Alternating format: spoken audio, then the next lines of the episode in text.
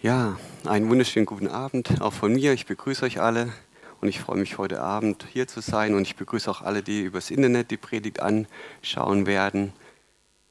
Ja, ich bin dankbar einfach für seine Gegenwart, dass Gott wirklich hier ist und er heute Gutes vorbereitet hat, auch jetzt durch das Wort. Und ich bete wirklich, dass das so durchkommt, was Gott geplant hat, dass alles andere zurückgehalten wird. Danke, Jesus. Ja, ich möchte gleich mal mit einer Frage starten und zwar, wer von euch hat heute schon was gegessen? Gefrühstückt, vielleicht auch Mittagessen, manche vielleicht auch schon bevor sie heute Abend zum Gottesdienst gekommen sind. Wer von euch ist also satt? Okay, und warum bist du dann hier? Okay, prima, genau. Das ist nämlich heute so ein bisschen mein Thema, nicht direkt, aber damit wollte ich einsteigen. Und zwar heißt es ja in Matthäus 5, Vers 6, glückselig, die nach der Gerechtigkeit hungern und dürsten, denn sie werden gesättigt werden. Und ich möchte mit euch heute ein paar Menschen angucken, die hungrig und durstig waren. Vielleicht habt ihr es gemerkt, heute ist ja ein besonderer Tag, eine Woche vor Ostern, heute ist Palmsonntag und meine Predigt wird heute ein bisschen über Palmsonntag gehen. Und dazu bräuchte ich mal meine PowerPoint-Präsentation, genau.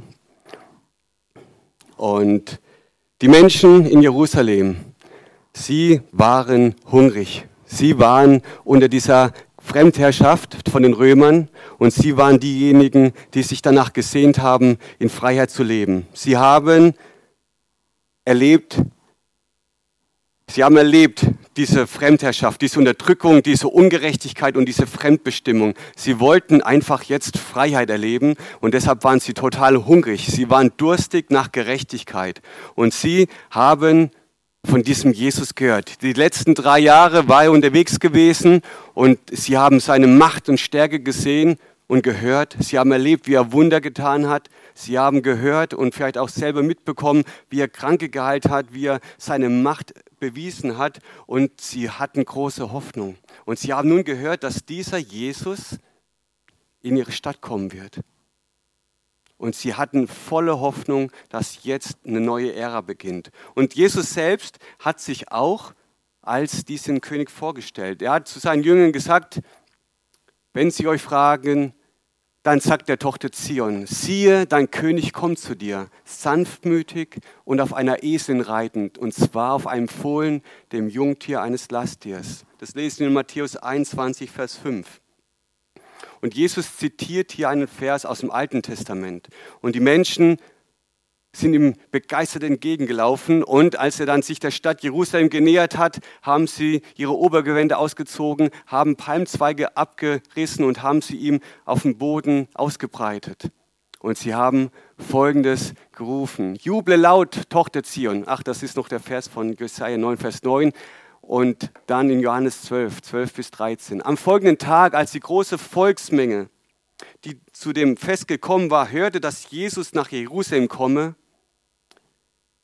nahmen sie die Palmzweige und gingen hinaus, ihm entgegen und schrien, Hosianna, Hosanna, gepriesen sei der, der kommt, im Namen des Herrn und der König Israels.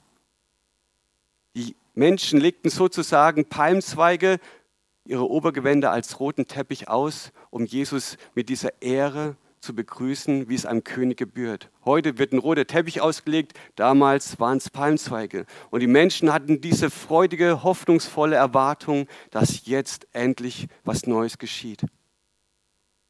Und ein paar Kapitel vorher, im gleichen Buch, in Johannes 6, 14 bis 15, dort lesen wir, dass Jesus lange den ganzen Tag gepredigt hat und die Menschen abends hungrig waren. Und die Jünger fragen dann, Herr, schick sie los in die Dörfer und dass sie sich was zu essen kaufen sollen. Und Jesus hat gesagt, gibt ihnen zu essen. Und wir kennen die Geschichte aus dem Kindergottesdienst bestimmt, viele. Ja, ein kleiner Junge mit fünf Broten und zwei Fischen und Jesus dankt und 5000 Menschen werden satt. Und nachdem dieses Wunder der Brotvermehrung, der Vermehrung einfach stattgefunden hat, ist Folgendes passiert. Als nun die Leute das Zeichen sahen, das Jesus tat, sprachen sie, dieser ist wahrhaftig der Prophet, der in die Welt kommen soll. Da nun Jesus erkannte, dass sie kommen und ihn ergreifen wollten, um ihn zum König zu machen, zog er sich wieder auf den Berg zurück, er allein. Damals wurden die Menschen satt, körperlich satt. Und das war ein Grund, ihn zum König zu machen, Jesus als König zu machen. Aber Jesus war im Grunde nicht dazu bereit, ja, in diesem Moment. Und deshalb zieht er sich zurück auf den Berg für sich alleine. Die Menschen hatten aber immer noch diesen Hunger. Vielleicht waren ein paar von denen, die ihn jetzt in Jerusalem begrüßten, voller Hunger noch. Sie wurden zwar körperlich gesättigt, aber dieser Hunger nach Gerechtigkeit, dieser Hunger nach Freiheit, dieser Hunger nach einem König aus ihrem Volk, ein König aus ihrem Stamm, den wollten sie und nicht mehr einen römischen König, so wie es zur Zeit noch der Fall war. Doch was macht Jesus, nachdem er in Jerusalem angeritten ist? Das Erste, was wir danach lesen, ist, er geht zum Tempel hoch und er schafft erstmal Verordnung. Er reinigt den Tempel nicht von den Römern, sondern von den Geldwechslern, von den Taubenverkäufern, von den Menschen, von Juden, die dort ihr Geschäft machen, die dort ihre Opfertiere angepriesen haben für die Menschen, die dort im Tempel opfern wollten. Und Jesus war voller Zorn, voller Eifer und er hat gesagt, ihr habt aus diesem Ort des Gebets eine Räuberhöhle gemacht. Und deshalb nimmt er einen Strick, macht eine Peitsche draus und vertreibt die ganzen Räuber, die ganzen Fälscher, alle, die dort einfach für Unruhe gesorgt haben, für Unordnung gesorgt haben und er schafft erstmal Ordnung. Und die Juden waren überrascht. War das der Jesus, der König, den sie sich oft haben? Auf dem Tempel macht er erstmal hier Krawall sorgt für Ordnung, aber er macht nicht das, was sie eigentlich von ihm wollten, dass er die Römer austreibt, sondern er hat hier erstmal sein Volk durcheinander gebracht. Jesus war so anders, als sie ihn erwartet haben. Und ich glaube, heute dürfen wir auch nochmal einen ganz neuen Blick von Jesus bekommen.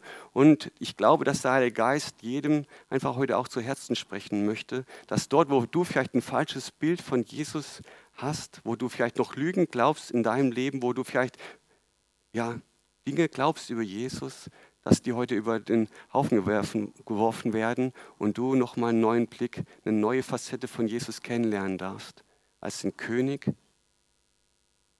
von dem Königreich, was er dann beschreibt. Als er nämlich später in, beim Verhör von Pontius Pilatus gefragt wird, sagt er folgendes in Johannes 16, Vers 36. Jesus antwortete, mein Reich ist nicht von dieser Welt. Wenn mein Reich von dieser Welt wäre, so hätten meine Diener gekämpft, damit ich den Juden nicht überliefert würde. Jetzt aber ist mein Reich nicht von hier. Das Königreich von Jesus war anders als das Königreich, was die Juden erlebt haben unter Herodes, diesem römischen König. In der Bergpredigt hatte Jesus ganz klar gesagt in Matthäus 6, Vers 33, trachtet aber zuerst nach dem Reich Gottes und nach seiner Gerechtigkeit und dies alles wird euch hinzugefügt werden. Es geht nicht um das irdische Königreich, ein, ein, Königreich, was sie gewohnt waren, was sie gekannt haben, sondern es ging um das Königreich Gottes, um seine Königsherrschaft und um seine Gerechtigkeit. Und alles andere, was wir sonst so bedürften, in dem Zusammenhang ging es um Essen und Trinken, ja, das wird uns alles hinzugefügt werden, wenn wir uns ausstrecken nach dem Königreich von Jesus. Das jüdische Volk hatte ihr Reich und ihre Gerechtigkeit im Fokus. Doch bei Jesus ging es immer nur um die Königsherrschaft und die Gerechtigkeit Gottes. Und auch Paulus hat es später in dem Brief an die Römer folgendermaßen ausgedrückt. In Römer 14, Vers 17 lesen wir, denn das Reich Gottes ist nicht Essen und Trinken, sondern Gerechtigkeit und Frieden und Freude im Heiligen Geist. Hier betont Paulus, dass wirklich das Entscheidende ist, dass wir uns nach seinem Königreich ausstrecken und es ist gewirkt durch den Heiligen Geist. Gerechtigkeit, Frieden und Freude.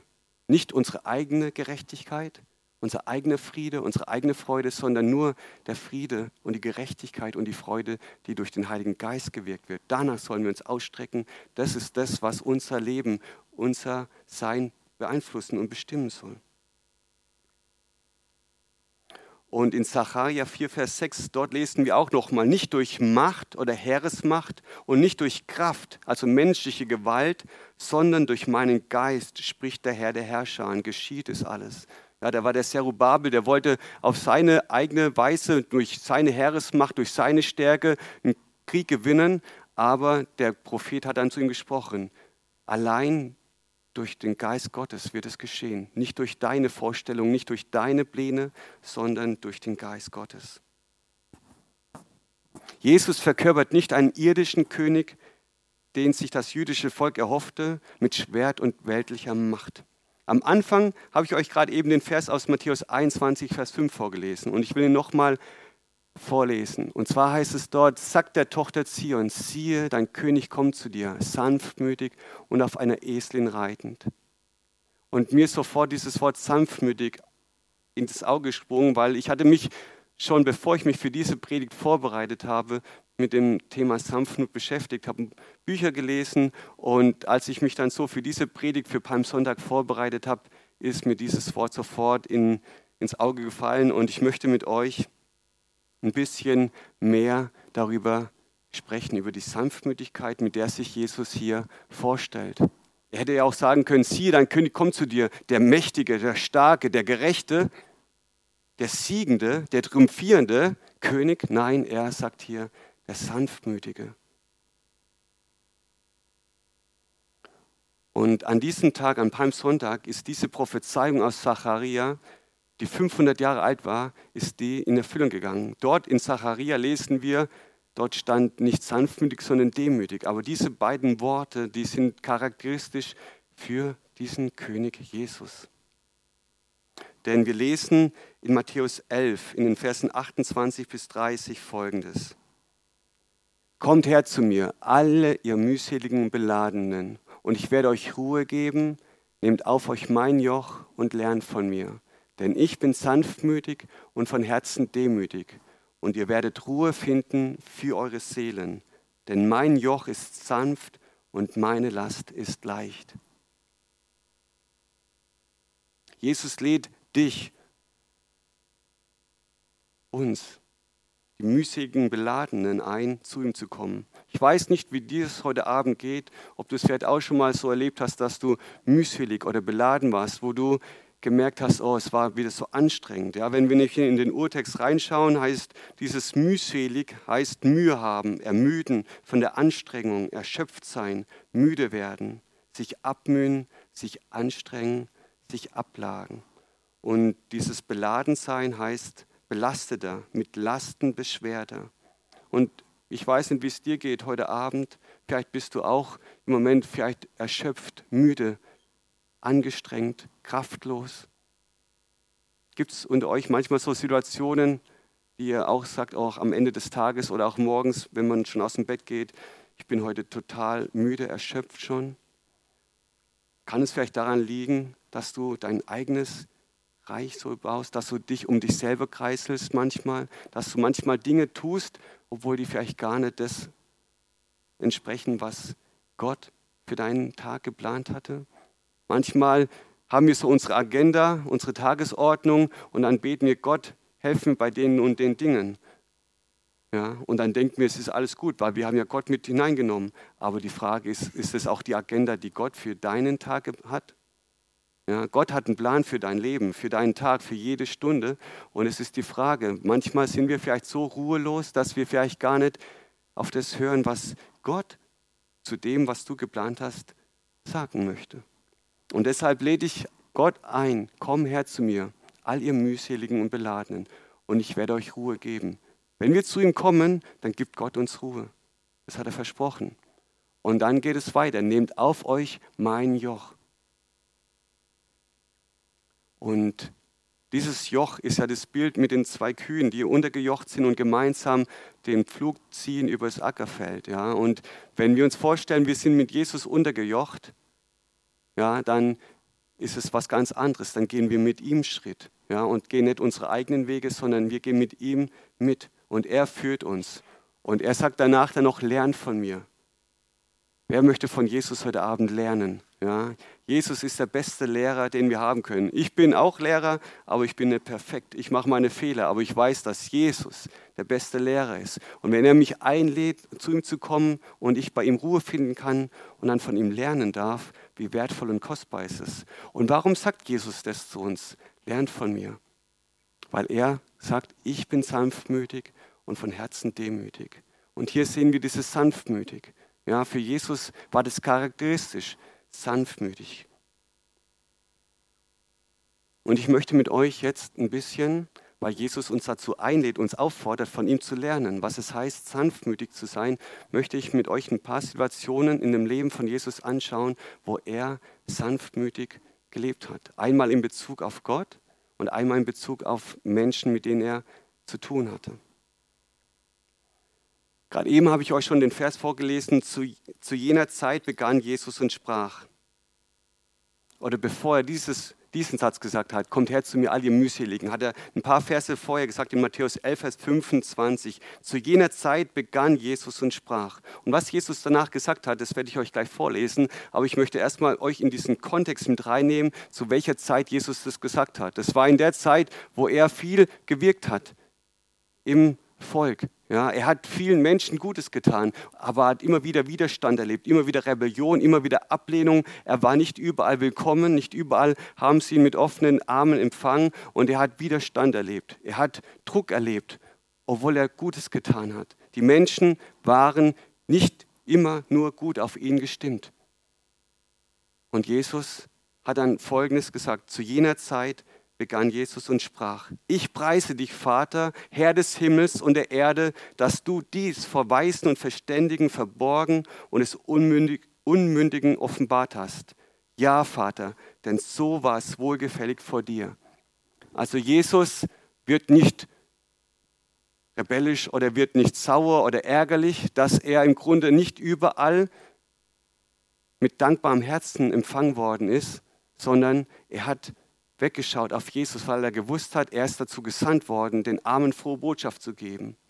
Er hat den Menschen Gutes getan. Und egal wie sie reagiert haben, er hat nicht gesagt, Gott, du hast da irgendwie was Falsches mit mir geplant, Vater, sondern er hat Gott gepriesen und hat gesagt, egal wie die Menschen reagieren, ich ordne mich mit diesem sanftmütigen Herzen unter deine Führung. Und ich kann nur sagen, ja, Vater. Und ich weiß nicht, wie es dir manchmal geht, wenn du vielleicht von Gott einen Impuls hattest und du hast diesen Auftrag in Anführungszeichen ausgeführt und hast vielleicht nicht das erlebt, was du erwartet hast. Du hast vielleicht einem Menschen was Gutes getan, aber er hat vielleicht die Tür vor deiner Nase zugeschlagen oder hat dich lieblos behandelt, vielleicht dich auch ausgelacht, wenn du von Jesus erzählt hast. Hast du dann voller Enttäuschung gesagt, ah nee, also Vater, beim nächsten Mal gehe ich nimmer, das war jetzt wirklich eine blöde Situation, die ich gerade erlebt habe? Oder bist du auch so, wo du sagst, danke Gott, ich preise dich, dass du es den Unmündigen und denen, die vor der Welt nichts zählen, offenbaren hast oder offenbaren wirst. Und dort, wo ich einen Samen ausgesät habe, da wird Frucht werden, weil ich bin im Gehorsam gegangen und ich habe mich unter deine Führung gesetzt. Und ich kann deshalb sagen, ja Vater, denn so war es wohlgefällig vor dir. Jesus war vollkommen hingegeben unter den Willen seines Vaters. Und das sehen wir besonders dann, nachdem er in Jerusalem eingezogen ist im Garten Gethsemane. Kurz bevor er von seinem engsten Freund, von einem der engsten Freunde von Judas verraten worden ist, hat er gebetet und hat gesagt, Vater, wenn es irgendwie möglich ist, dann lass diesen Kelch an mir vorübergehen. Aber nicht mein Wille, sondern dein Wille geschehe.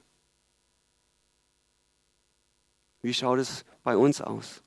Können wir immer vollkommen Ja, Vater, sagen zu dem Willen, den Gott für mich, für dein Leben geplant hat? Oder sind wir manchmal vielleicht auch so, ah, eigentlich will ich es jetzt nicht machen und eigentlich, Vater, fällt es mir total schwer und ich weiß jetzt nicht, ob das auch so richtig ist. Du hast es zwar in deinem Wort gesagt, aber ich weiß nicht, ob das jetzt für mich auch gilt. Oder können wir voller Glauben sagen, ja Vater, das, was du geplant hast für mein Leben, das nehme ich an in dieser Sanftmut und ich bin gespannt, was du daraus machen wirst.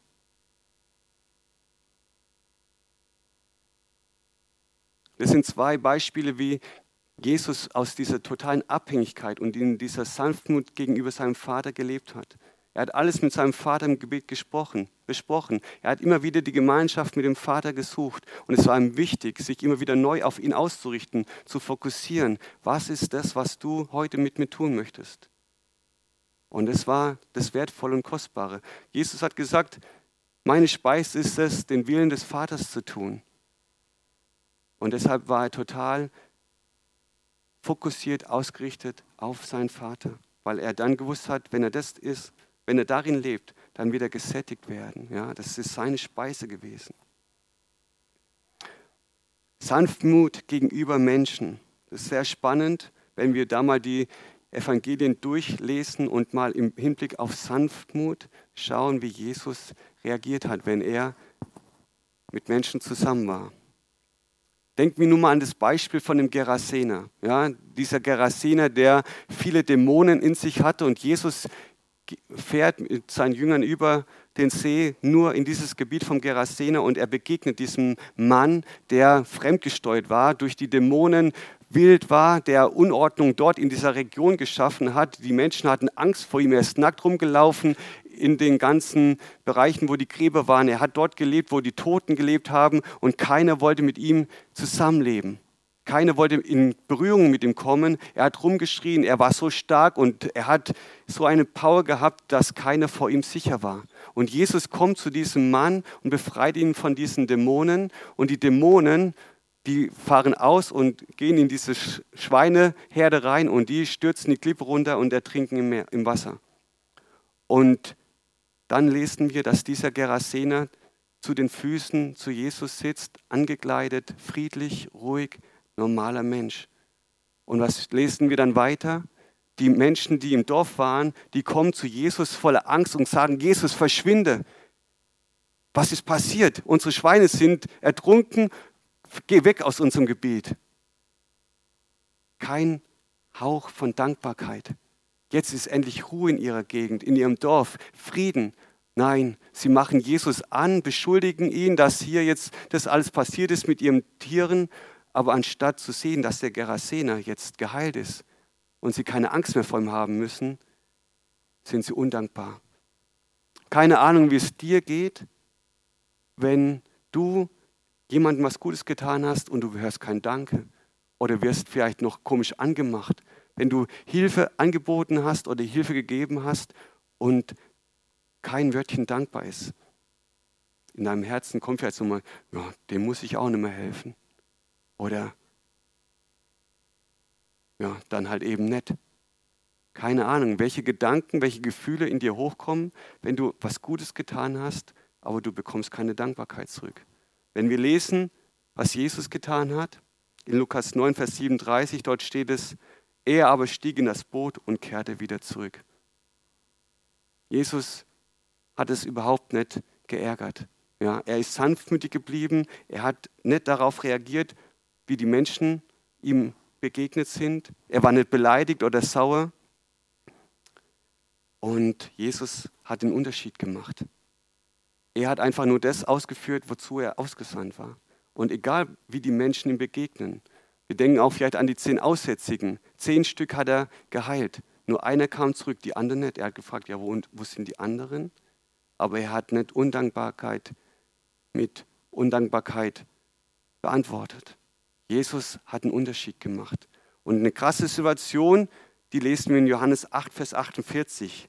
Dort haben Schriftgelehrten behauptet, dass er ein Samariter sei und einen Dämon hat. Sagen wir nicht recht, dass du ein Samariter bist und einen Dämon hast?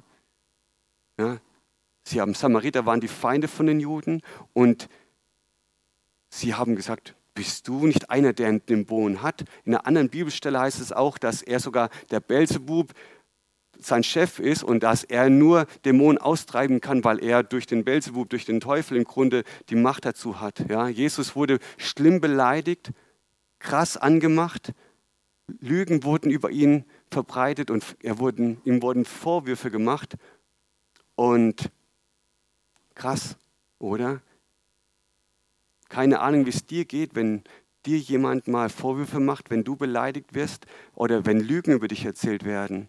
Bei uns war das vor kurzem so, Steffi war mit dem Auto unterwegs und ein Mann ist in unser Auto reingefahren und wir hatten großen Schaden bei uns. Es war zwar nicht viel zu sehen, aber zum Schluss waren es dann doch 10.000 Euro Reparaturschaden. Und der Mann hat behauptet, dass Steffi ihm reingefahren ist. Im Grunde hat er es gerade umgedreht, hat Lügen erzählt. Die Polizei wurde hinzugerufen und er hat felsenfest behauptet, dass er nicht schuld war.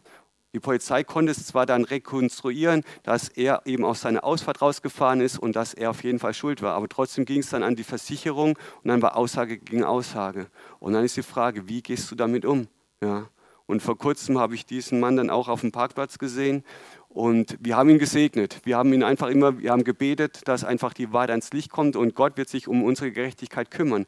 Aber natürlich wollte da zuerst Ärger hochkommen. Ja, aber dann zu sagen, nee, wir vertrauen das jetzt vollkommen Gott an und er wird dafür für uns dann kämpfen. Und wir haben einfach gebetet, dass dieser Mann einfach da drin erleben darf, dass Ungerechtigkeit und Lüge einfach nicht weiterhilft, dass das keinen Segen mit sich führt. Ja. Und wir haben dann Recht bekommen und wir haben den kompletten Schaden ersetzt bekommen. Aber trotzdem, wie ist der erste Moment, wenn du mit Ungerechtigkeit, mit Lügen konfrontiert wirst? Ja, in der Schule habe ich in der letzten Zeit immer wieder erlebt, dass Schüler mich angelogen haben, wenn zum Beispiel Konflikte in den Pausen waren und dann Streit war, Schlägerei zum Teil auch und ich dann die verschiedenen Parteien zu mir gerufen habe und dann haben wir miteinander gesprochen und ich habe sofort gespürt, wer von den beiden lügt. Und dann fängt der andere noch an zu weinen und sagt, du siehst doch, dass ich weine, ich lüge dich nicht an.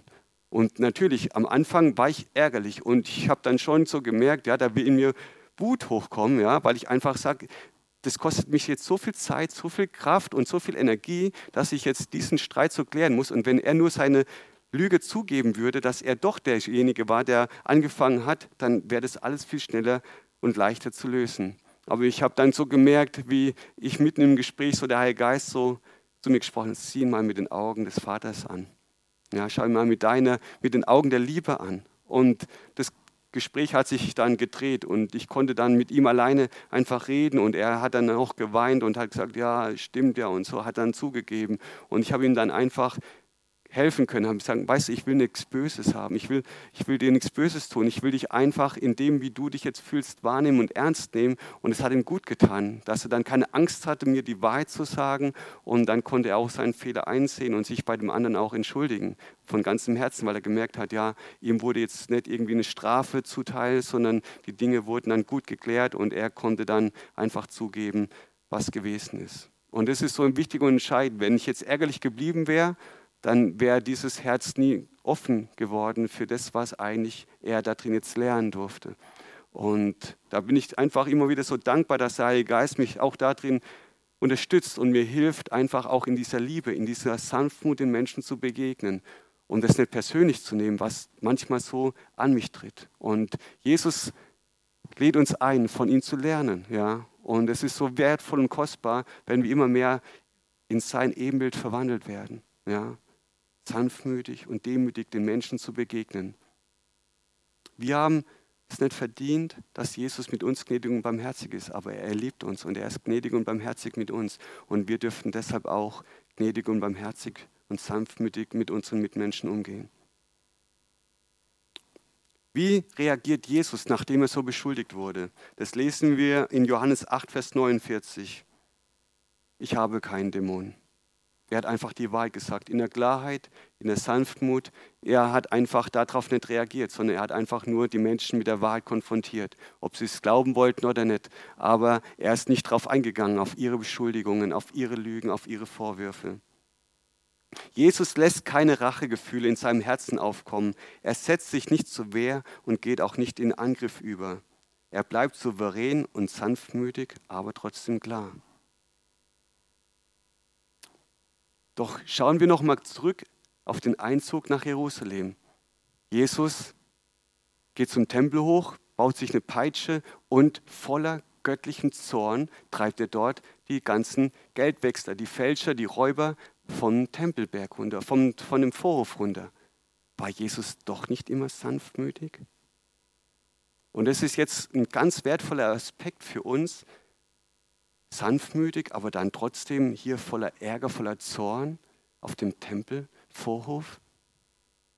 Ich habe in dem Buch ein Zitat was ich euch gerne vorlesen möchte. Wenn Jesus Christus persönlich angegriffen wurde, abgelehnt oder misshandelt wurde, dann ließ er es in Sanftmut über sich ergehen, ohne sich zu wehren oder zu verteidigen. Doch wenn es um die Ehre Gottes und seine Interessen ging, setzte er sich mit heiligem Eifer dafür ein. Jemand hat es mal wie folgt auf den Punkt gebracht. Wenn es um ihn selbst ging, war er ein Lamm. Wenn jedoch Gottes Interesse auf dem Spiel standen, war er ein Löwe. In Psalm 69, Vers 10 heißt es ja auch, der Eifer um dein Haus hat mich verzehrt. Wie schaut es mit dir und mit mir aus? Leben wir manchmal gerade entgegengesetzt? Sind wir manchmal wie ein Löwe, wenn wir angegriffen werden? Und verhalten uns eher lammfromm, wenn Gottes Ehre in den Schmutz gezogen wird?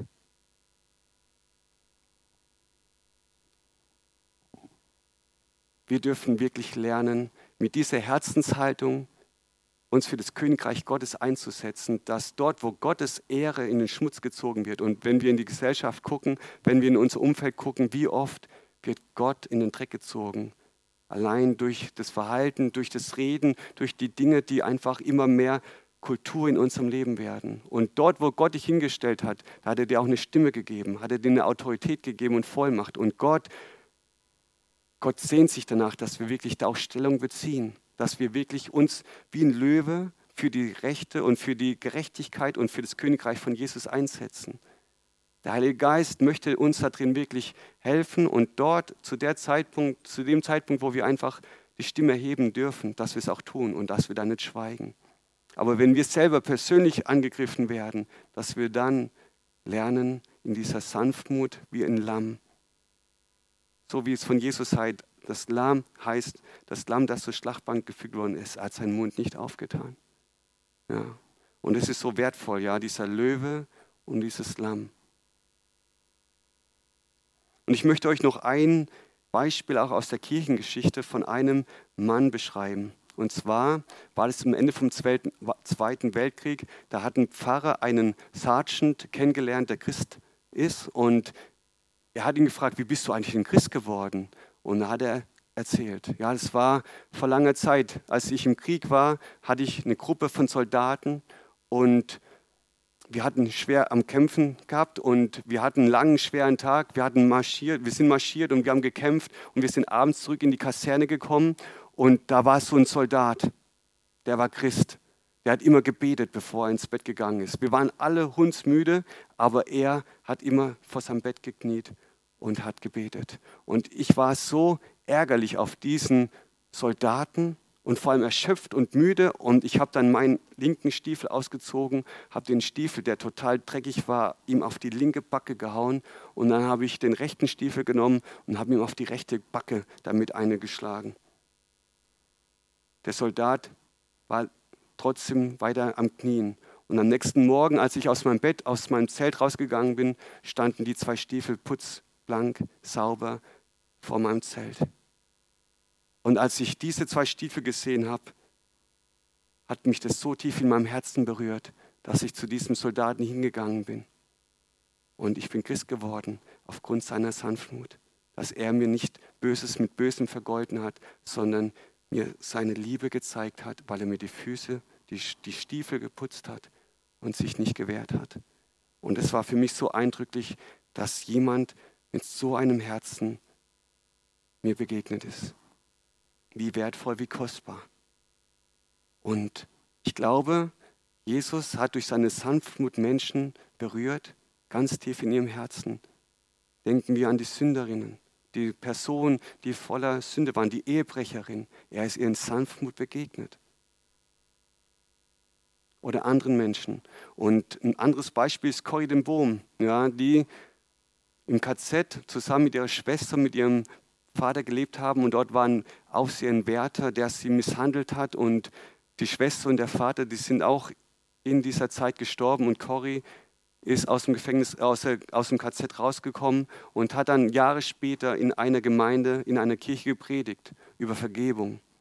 Und in diesem Gottesdienst kam dann nach dem Gottesdienst ein Mann ihm, ihr entgegen und sie hat ihn erkannt, wer das war. Das war dieser Wärter. Und der Wärter hat zu ihr, zur Frau, zu Corrie gesagt, ich bin Christ geworden. Und ich war dieser Wärter in diesem KZ. Und sie haben gerade eben über Vergebung gesprochen. Und er streckt ihr die Hand hin, können Sie mir auch vergeben?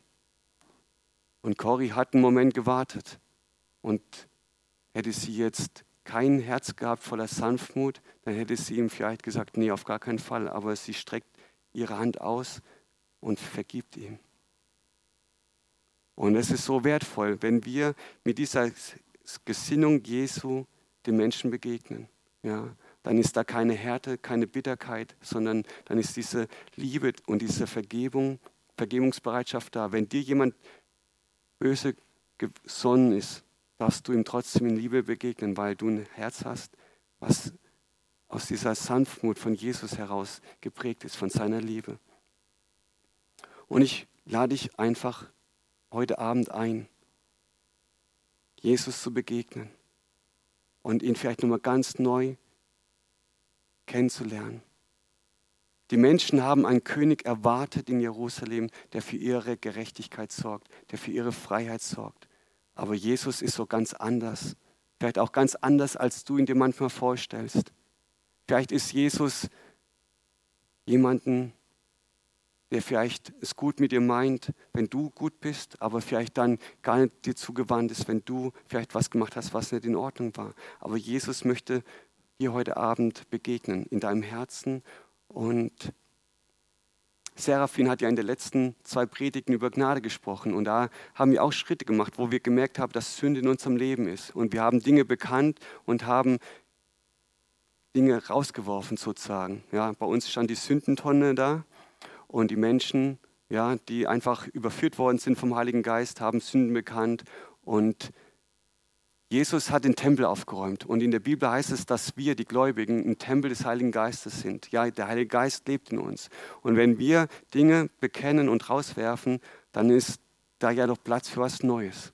Ja, und heute geht es nicht darum, dass wir Sünden bekennen, sondern dass wir heute wirklich von Jesus Neues empfangen dass wir wirklich zu ihm kommen dürfen. Und er hat uns eingeladen, kommt zu mir, alle, die ihr mühselig und beladen seid. Ich will euch Ruhe geben und ihr werdet Frieden finden bei mir. Und dort, wo deine Seele vielleicht manchmal so aufgerüttelt ist, wo du vielleicht manchmal innerlich so rebellierst oder wo du manchmal vielleicht diesen Ärger, diesen Zorn hast, wenn Menschen dir vielleicht blöde kommen oder wo du vielleicht manchmal Situationen hast, jetzt würde ich am liebsten und vielleicht konntest du manchmal auch deinen Zorn, deinen Ärger nicht zurückhalten und warst nicht in dieser Sanftmut von Jesus, dann lädt dich Jesus heute Abend ein oder auch wenn du das übers Internet schaust, lädt Jesus dich ein. Gib mir dein Herz. Ich will dir darin begegnen.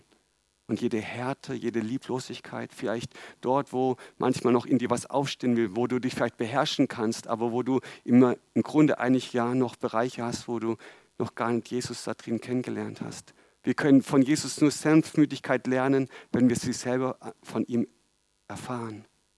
Ja. Und wir haben das gehört, ja.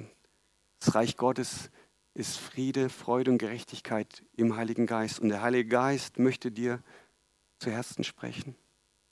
Ja, und wenn er Worte spricht, dann darfst du darauf reagieren, weil in Jakobus 1, Vers 19 bis 22, dort heißt es auch, ihr wisst doch, meine geliebten Brüder, jeder Mensch sei schnell zum Hören, langsam zum Reden langsam zum Zorn. Denn eines Mannes Zorn wirkt nicht Gottes Gerechtigkeit.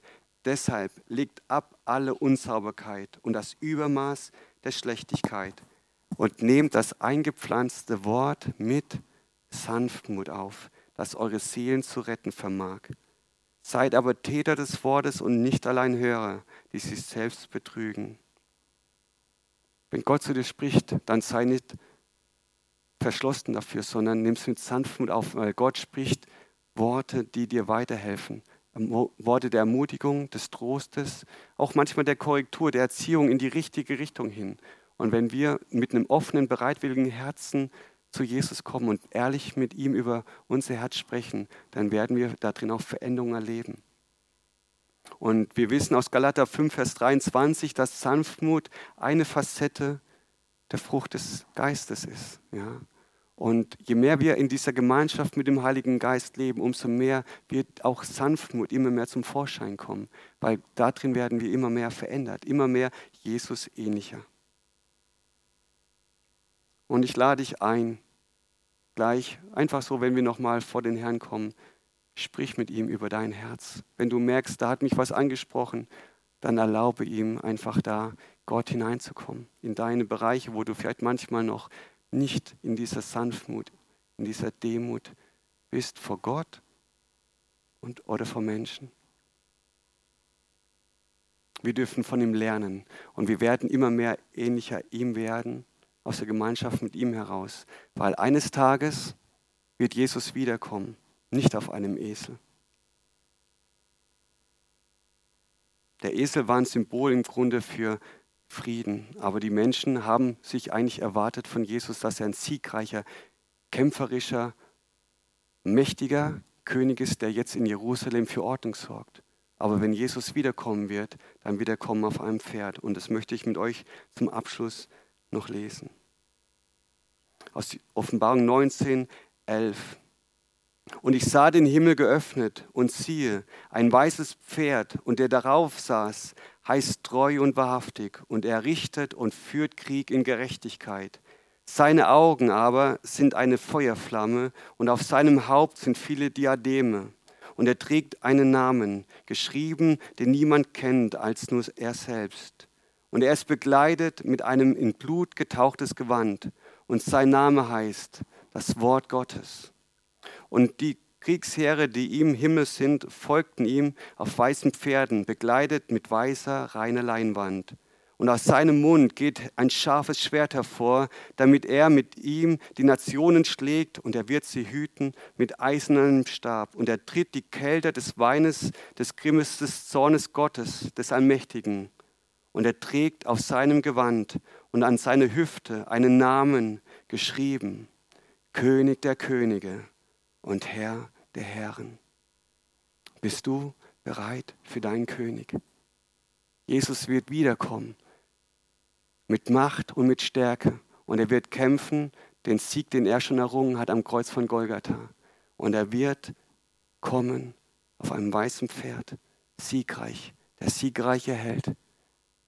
Und wir dürfen bis zu diesem Tag, wenn Jesus wiederkommt, ihm immer ähnlicher werden. Sanftmut und Demut und viele weitere Facetten, die Jesus noch so hat. Und ich lade dich jetzt einfach ein. Komm zu ihm, wenn du es praktisch machen willst, geh einfach hier nach vorne und sei einfach ehrlich und offen mit Jesus. Er versteht dich, er kennt dich, er kennt deine Gefühle, deine Gedanken und er will einfach nur dein Herz. Amen.